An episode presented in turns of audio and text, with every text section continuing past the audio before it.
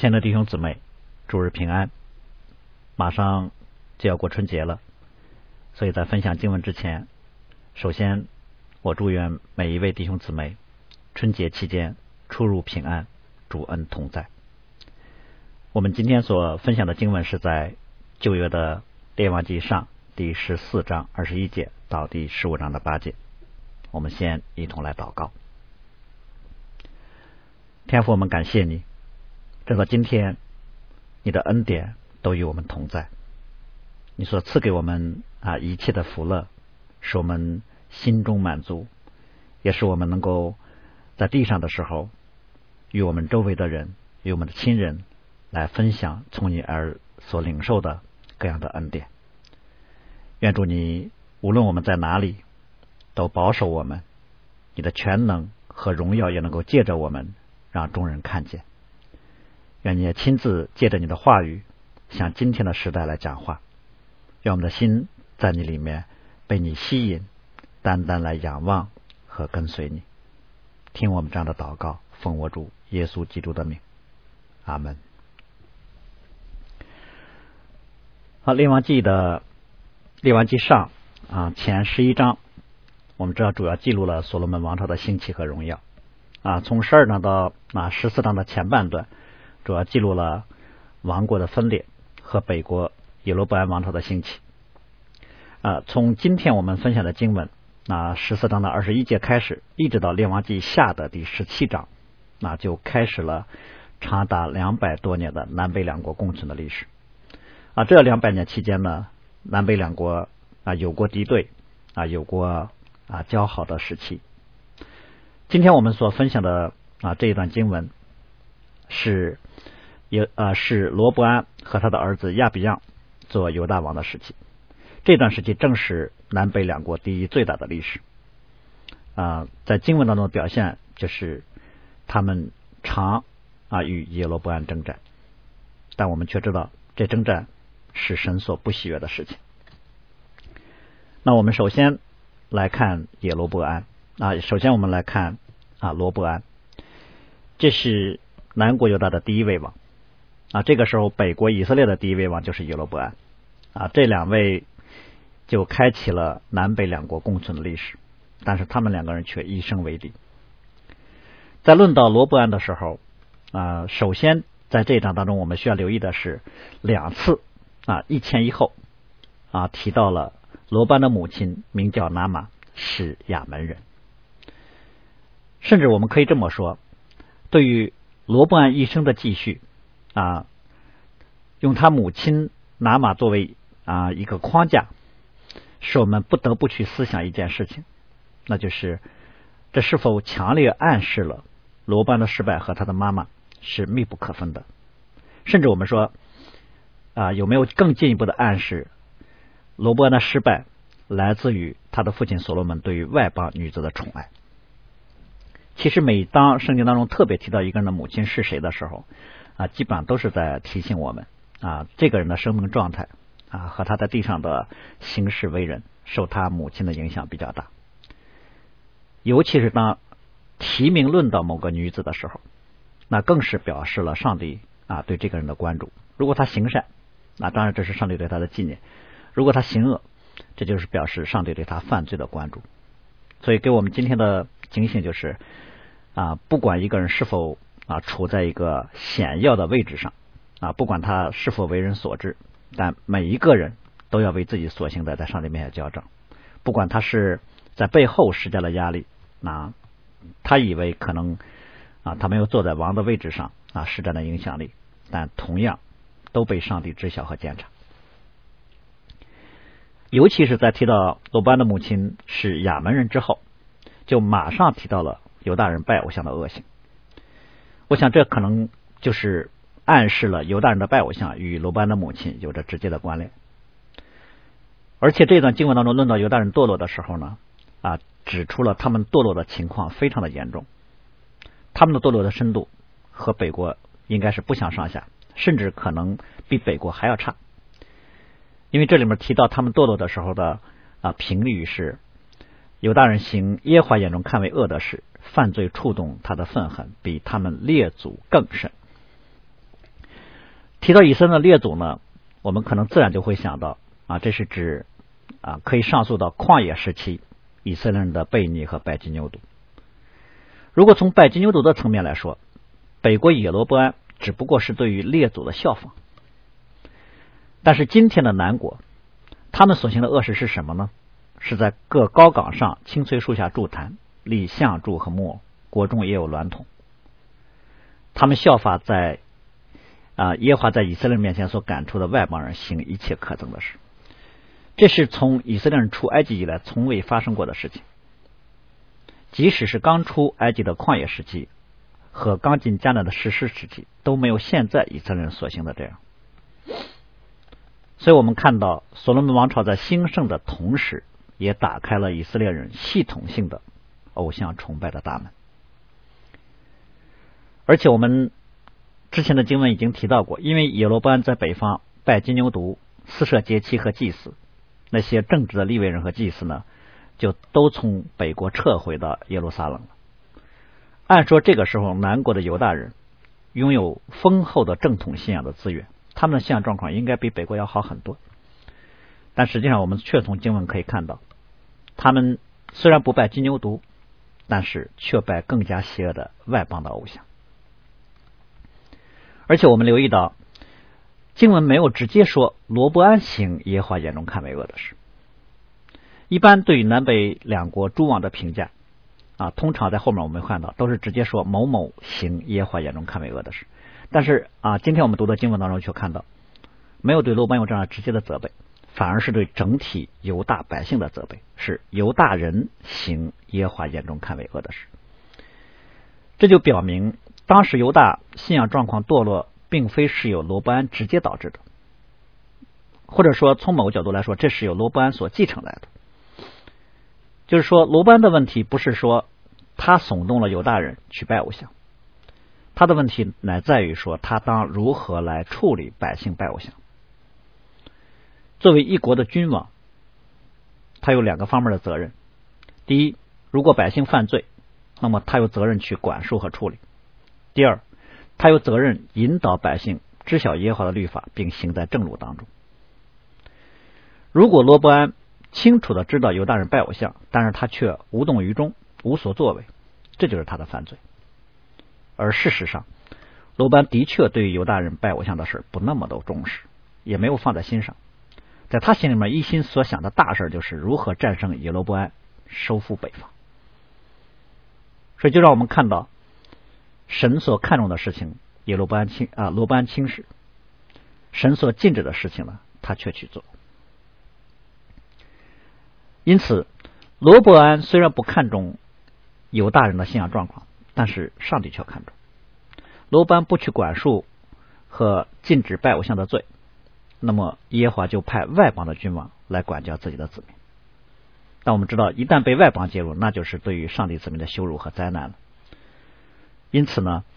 在今天这段经文当中，就特别记载了埃及王示撒攻入了耶路撒冷。啊，这是所罗门的儿子罗班做王期间的另一件大事啊，第一件大事就是王国分裂。统一王朝顷刻间就瓦解了，而示萨的入入侵就宣告了所罗门王朝的荣耀和富有完全结束了。当然，的同时也宣告了所罗门之前所采用的与外邦联姻的政治策略的失败，甚至说这是一种讽刺。啊，他们以为有智慧，最终却落在了自己的网络里，因为所罗门娶了很多的外邦女子，其中格外看重埃及的公主。这种对埃及公主的看重呢，我想对于埃及国力的看重和依靠占据了很大的成分。但是，就是埃及成为了上帝子民的抢掠和羞辱。更重要的是，示撒入侵这件事显明了上帝对犹大国的怒气和审判。历代志其实就直接讲了，埃及王示撒上来攻打耶路撒冷，因为王和民得罪了耶和华。但是因为罗班听了先知对他的责备的话。就蒙恩没有亡国，使得示撒上来只是啊夺了耶华殿和王宫里的宝物。这是耶路撒冷在大卫王朝之后第一次被外邦攻破，第一次财宝被掳走。这一幕是对所罗门王朝辉煌逝去的宣告，荣光不在了。因此后面马上就说明，南国犹大这次被埃及抢掠，在经济上所遭遇的重创到了一个程度，罗伯安只能用铜来铸造替代的盾牌。我们还记得之前论到所罗门王朝的荣华的时候说，所罗门王一切银器啊，就是喝喝水的东西，杯子都是金子啊，黎巴嫩林宫里的一切器皿都是金金的。所罗门年间银子算不了什么，所罗门年间银子算不了什么，但今天他儿子罗伯安连银盾牌都打造不起。另一个方面，我们要思想的就是，罗伯安在如此匮乏的情况下，为什么还要制造铜盾牌？代替被抢走的金盾牌呢？我们说，一般好的灵性的反应应该是，既然金盾牌被抢走了，那就接受这个事情，就让盾牌空在那儿，甚至可以写哀歌来纪念圣城圣殿所遭遇的失败和羞辱，以此来作为真悔改的标记和对后世的警醒。那显然，罗班没有这样一个属灵的角度来解读，他并不理解示萨的入侵和抢掠，反而呢，罗伯恩的做法是。竭力的去掩饰犹大虚弱被欺凌的事实。当然，我们知道他所掩饰的其实是上帝对他的管教的行为。这个时候的罗班还活在了他父亲所罗门的光环当中，他不能接受他的时代和他父亲的时代已经不同了，他却还想保有所罗门王朝那样的荣华和富贵。因此呢，他始终不能够接受上帝把荣光挪去的事实，反而他。一心想要掩饰，一心想要恢复过去的荣耀。我想这个可以作为啊罗伯安治啊做王的时候的他执政理念。他做王不是照着上帝的意思，而是照着他自己的意思，而他心里的意思却是不服上帝的意思。甚至我们说他心里面其实可能有一种惧怕，他的惧怕和北国的野罗伯安王是一样的惧怕。他怕他的臣民看到。金盾牌的缺失，就想到自己的战败啊，他可能就害怕啊，万一有大的啊臣民不再拥戴他啊，质疑他，失去了民心，可能就失去了王位。就像耶罗伯安惧怕北方支派的人去耶路撒冷朝圣，他的王位不稳固一样。所以用铜盾牌代替金盾牌，就像耶罗伯安内心当中那种不是从神而来的属人的渴望和恐惧。显露无遗。记载完示萨入侵和罗伯安制造铜盾牌这件事之后，《列王记》的作者马上就进入到对于罗伯安王朝格式化总结的记录当中了。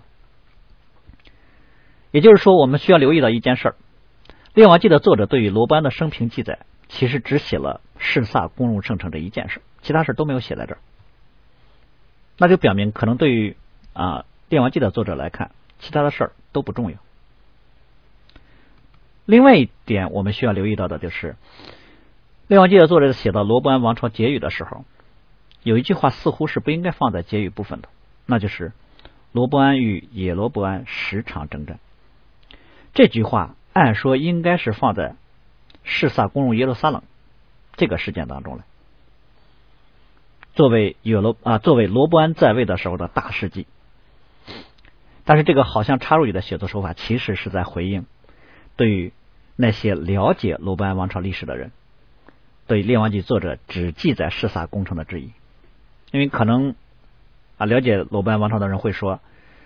鲁班在位的时候，除了被示撒攻击这件事之外，还有很多值得记载的事儿。比如说啊，鲁班曾经有三年的励精图治啊，修筑坚固城，囤积粮草武器，积蓄力量，准备一统南北两国。这难道不算是大事吗？为什么你一件都不提呢？我想这可能就是《列王记》的作者想要达到的目的，他就是为了让人来思想，为什么他只写了示萨攻城这件事儿呢？为什么有了完其他一一生其他所行的事儿他都不记下呢？这不是说《列王记》作者不了解那段历史，反而呢，他很清楚耶罗伯安一生都做了什么，他也很清楚的知道，在犹太或者在犹大众人看来，罗伯安。包括罗班在内，重要的事情是什么？那当然，我知道，对于罗伯安和犹大人来说，他们认为重要的事情就是和有罗伯安打仗，把北国收回。但《列王记》的作者有意不提这些犹太啊犹大人所以为重要的事情，反而在写罗伯安王朝结语的时候才提起。其实是为了责备，是为了表明一件事，那就是罗伯安和犹大人，他们一生对于罗伯安来说，他一生都不明白上帝的心意，那犹大人也不明白。他们看示撒攻入圣城，抢走宝物是一件小事，在他们看来，统一南北才是首要的大事。因此，《列王记》的作者是为要表明，罗伯安和犹大众人所看重的统一南北朝，与野罗伯安征战，这是违背上帝心意的。因为神其实早就告诉我罗伯安，不可以与北国打仗啊，更不要去想收复北国了，因为这事本来就出于耶和华。不管罗伯安多么难以接受，他必须臣服在上帝的旨意下，他也必须接受分裂这个后果。这不是他靠着自己的积蓄力量就可以做到的，因为这事儿是出于神。他执意要去做，那就是对于上帝命令的不满和对于上帝的背逆了。而在上帝眼中看为重要的事是什么呢？其实是需要让他们重视和反思：为什么埃及王示撒竟然攻入了圣城？为什么连圣殿都被抢？为什么被抢了却没有被毁灭？所以，其实对于《列王记》的作者来说，这是一个隐含的责备和评价，这个评价就是罗伯安终其一生所努力的事儿都不是上帝所喜悦的。而对于罗伯安来说，他的人生充满了挫折和失败。从他的角度来看，因为他从他父亲所罗门手中啊继承了一个看似强大的统一王国。他可能自己也要踌躇满志的说要做一番事业，事业超过他的父亲，但是他从来没有想过，极大的打击接连的发生。他一登基，王国竟然分裂了，北方十个支派归了别人，这是他无法接受的，所以他就想用武力解决分裂的问题。可是刚到战场就被先知给拦下了，先知告诉他这仗不能打，因为这事儿出于耶和华。那罗班只能就回去了。可是他回去之后，心里还是咽不下这口气，所以呢，他就发愤图强，想要再次找机会发动战争。可是没有想到的是，很快埃及王示撒就攻入了圣城，将圣殿里的宝物给抢走了。所以对于罗伯安来讲，他的人生当中，先是王国分裂，但这事出于神，他就认了。他心里的安慰可能是说，幸好我还有圣城和圣殿。那谁知道圣城也被攻破，圣殿被抢掠。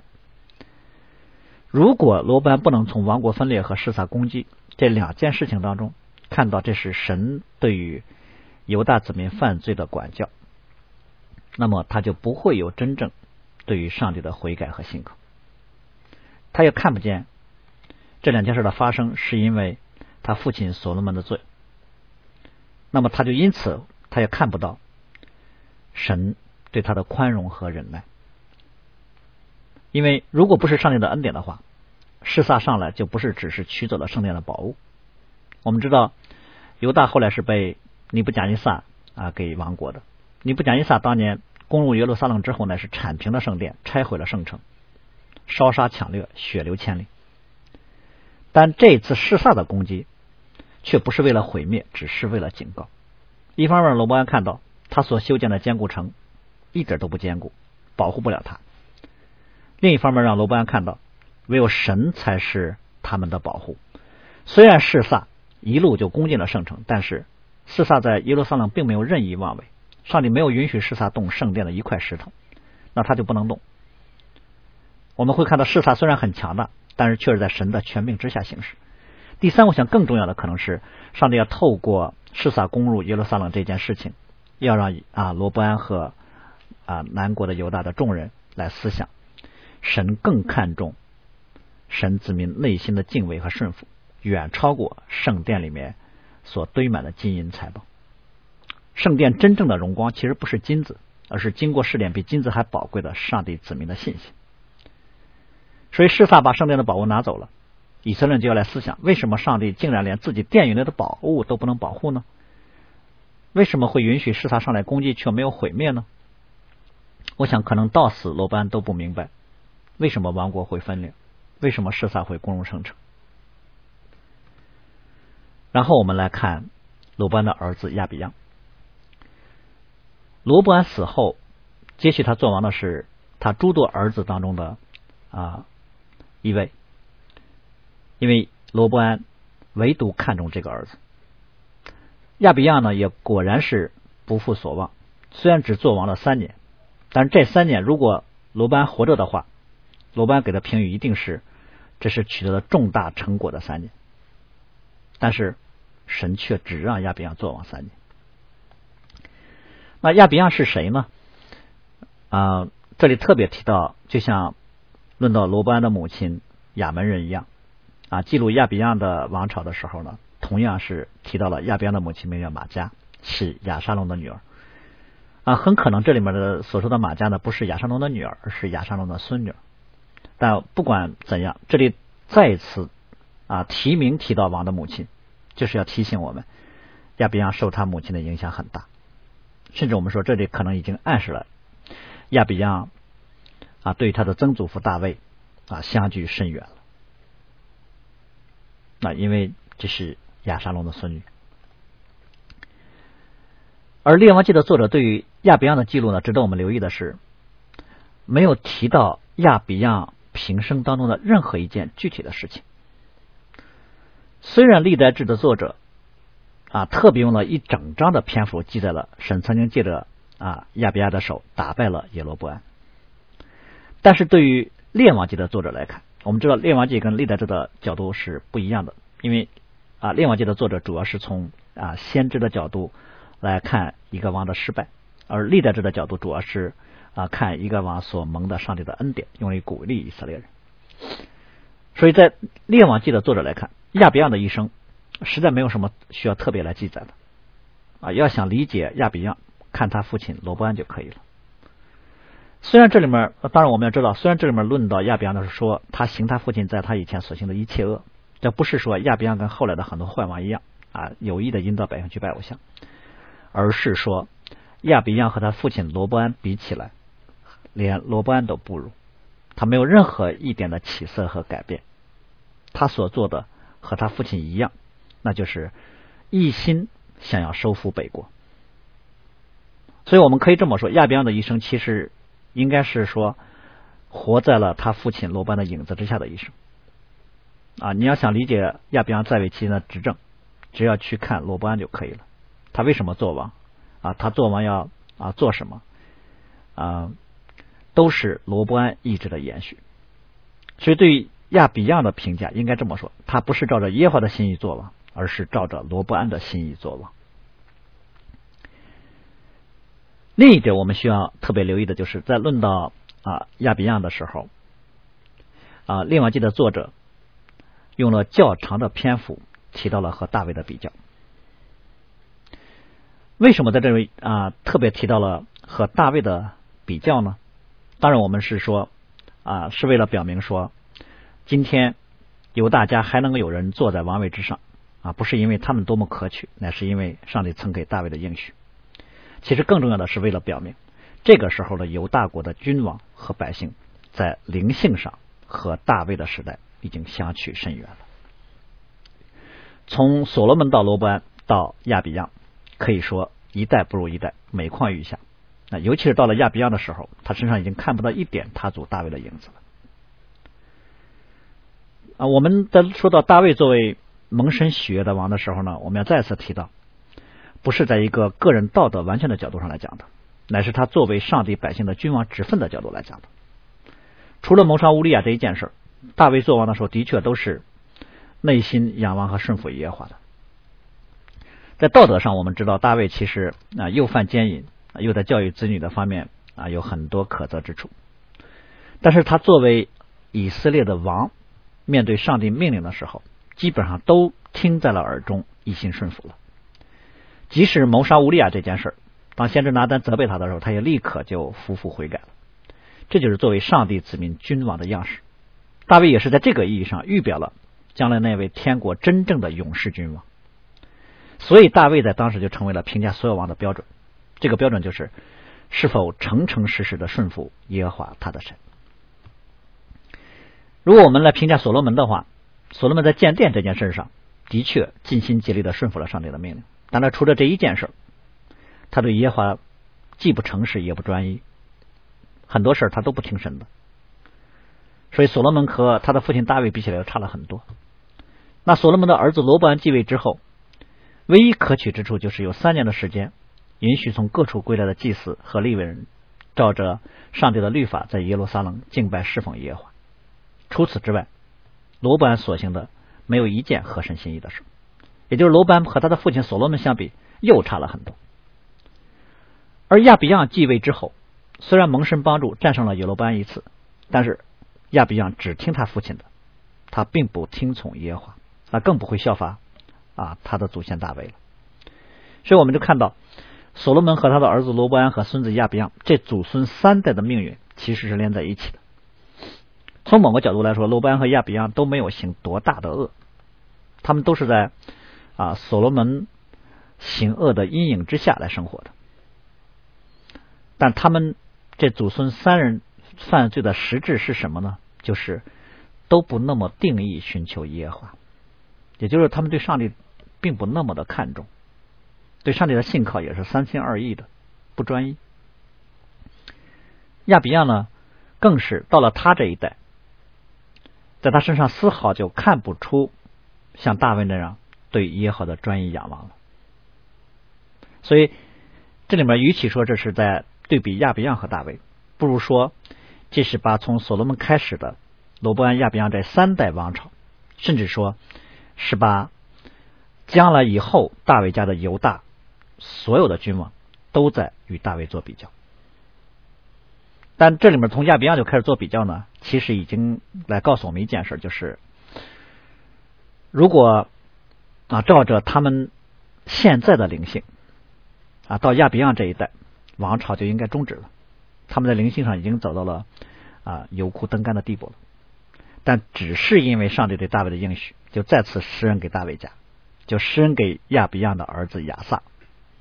使得亚萨呢可以比他的父亲做的好一点。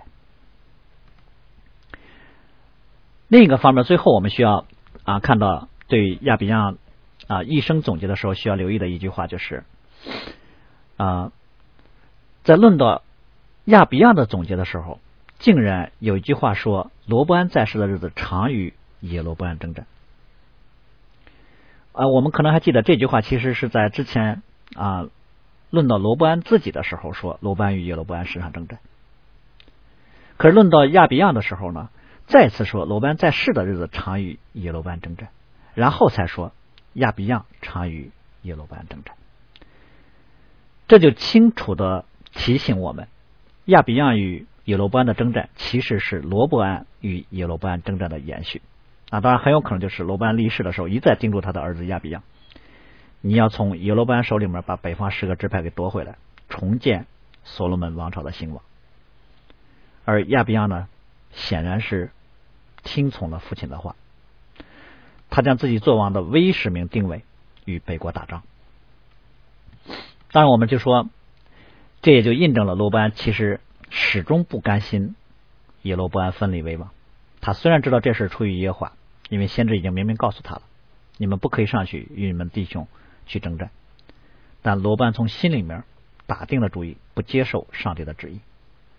所以，他他的一生以及他儿子的一生，就是对抗耶华旨意的一生。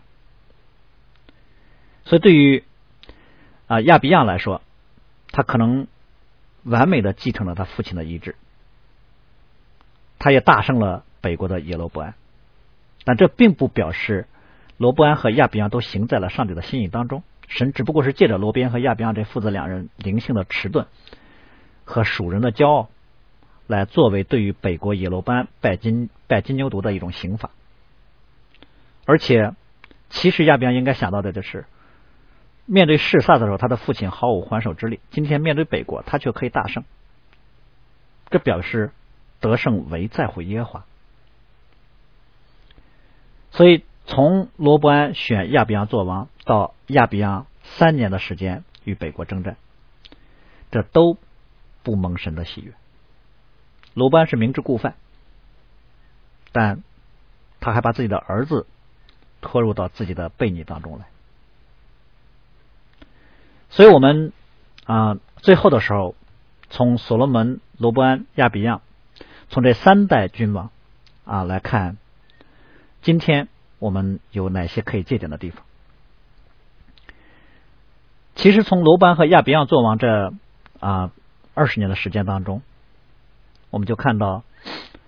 所罗门一生打造的辉煌的时代，很快就灰飞烟灭了。所罗门一死，王国就分裂了。所罗门死后五年，圣城就被攻破了，他所建造的圣殿也被抢掠了。所罗门所谋求和聚敛的一切都消失了，甚至消失的原因呢，正是他所依靠的。因此呢，我们就看到，从某个角度来说，亚比亚的失败就是罗伯安的失败，而罗伯安的失败就是所罗门的失败。可以说，他们其实是同一个类型的王，就是他们都是那种不专一寻求和顺服耶和华的王。他们对上帝的心意当中有各种掺杂和利用。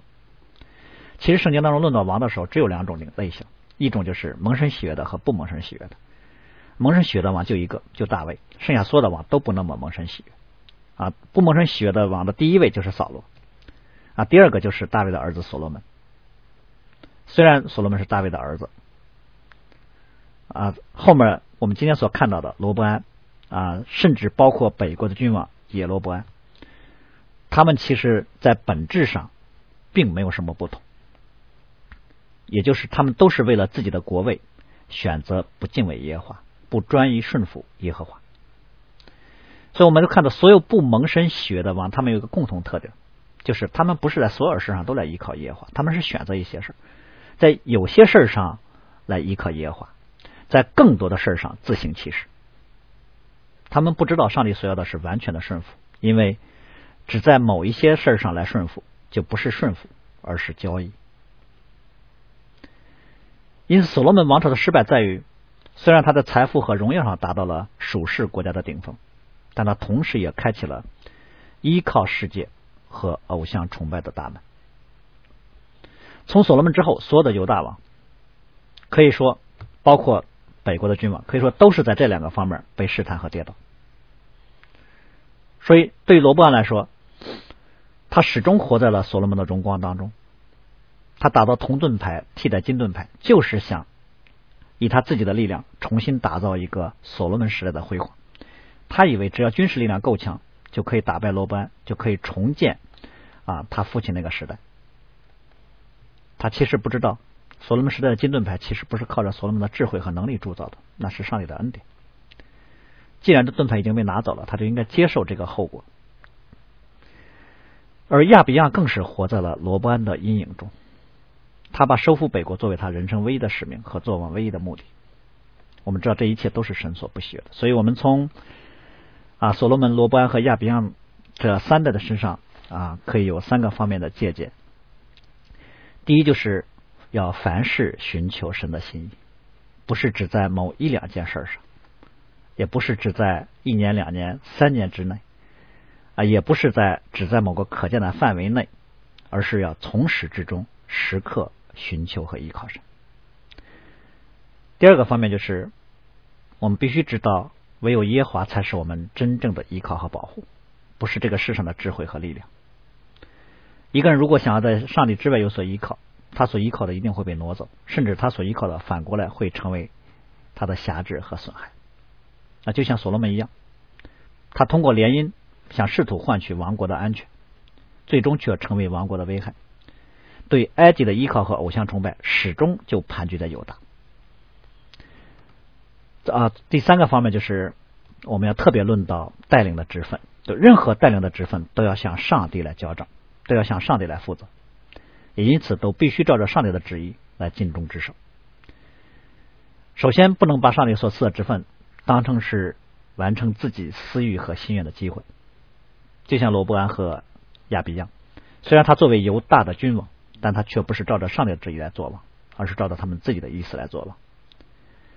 其实从扫罗到所罗门到罗伯安到亚比样，他们在某个程度上都把这个国当成是自己的，而不是上帝的。他们把把王位呢就看成是实现自我理想和私欲的一种资本，而不是要在上帝面前需要交账的职分。也因此呢，他们就把上帝的子民和国中的各种资源都看成了自我实现的工具，而不是为了专心侍奉神。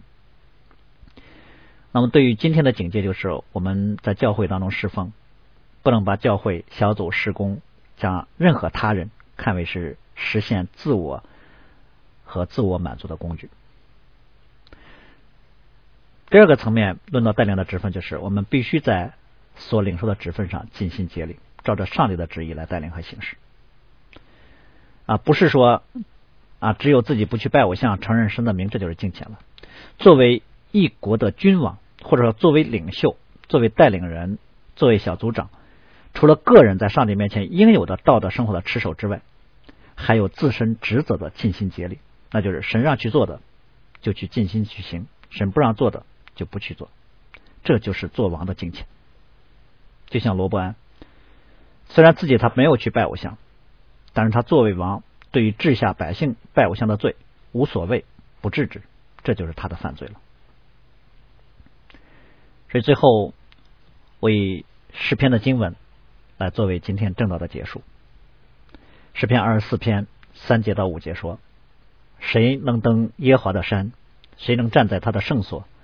就是守节心清，不向虚妄，起誓不怀诡诈的人，他必蒙耶和华赐福，又蒙救他的神使他成义。我们一起来祷告，天父，我们再次到你的面前来献上我们的感恩和仰望。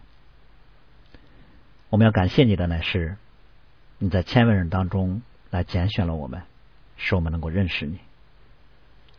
而且。也让我们能够在你国度扩展的施工上有份。